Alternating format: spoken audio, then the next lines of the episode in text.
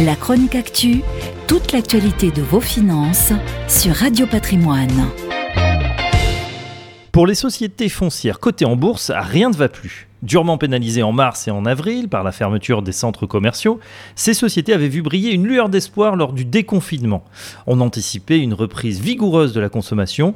Hélas, après un rattrapage mitigé, le contexte sanitaire et économique vient à nouveau fragiliser durablement la reprise de l'activité.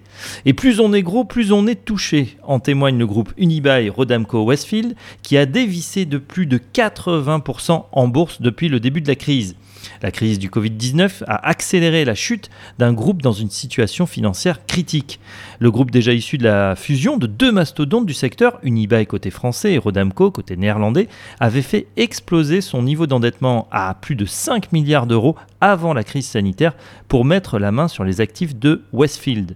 Or, avec la crise, le modèle de ces gestionnaires de centres jumbo, tels que les 4 temps à la Défense, le Forum des Halles à Paris ou encore le centre commercial de la Pardieu à Lyon, ne fait plus recette. Un bon nombre de commerçants ne versent même plus leur loyer. Parmi les premières victimes du secteur, la foncière britannique Intu Properties, placée en redressement judiciaire, a mis le feu aux poudres et a accéléré la fuite des investisseurs du secteur. Il faut dire que les chiffres au Royaume-Uni sont alarmants. Selon la publication spécialisée Property Week, les loyers commerciaux perçus entre avril et juin n'ont atteint que 18% de leur niveau habituel sur le trimestre.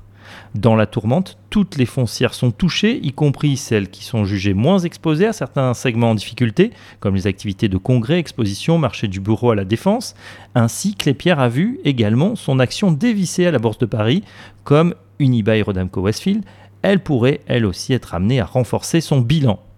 Tombés au plus bas, ces titres vont-ils retrouver les faveurs des investisseurs? Rien n'est moins sûr car plus la crise sanitaire dure, plus le modèle de ces grands centres commerciaux déjà en perte de vitesse s'érode.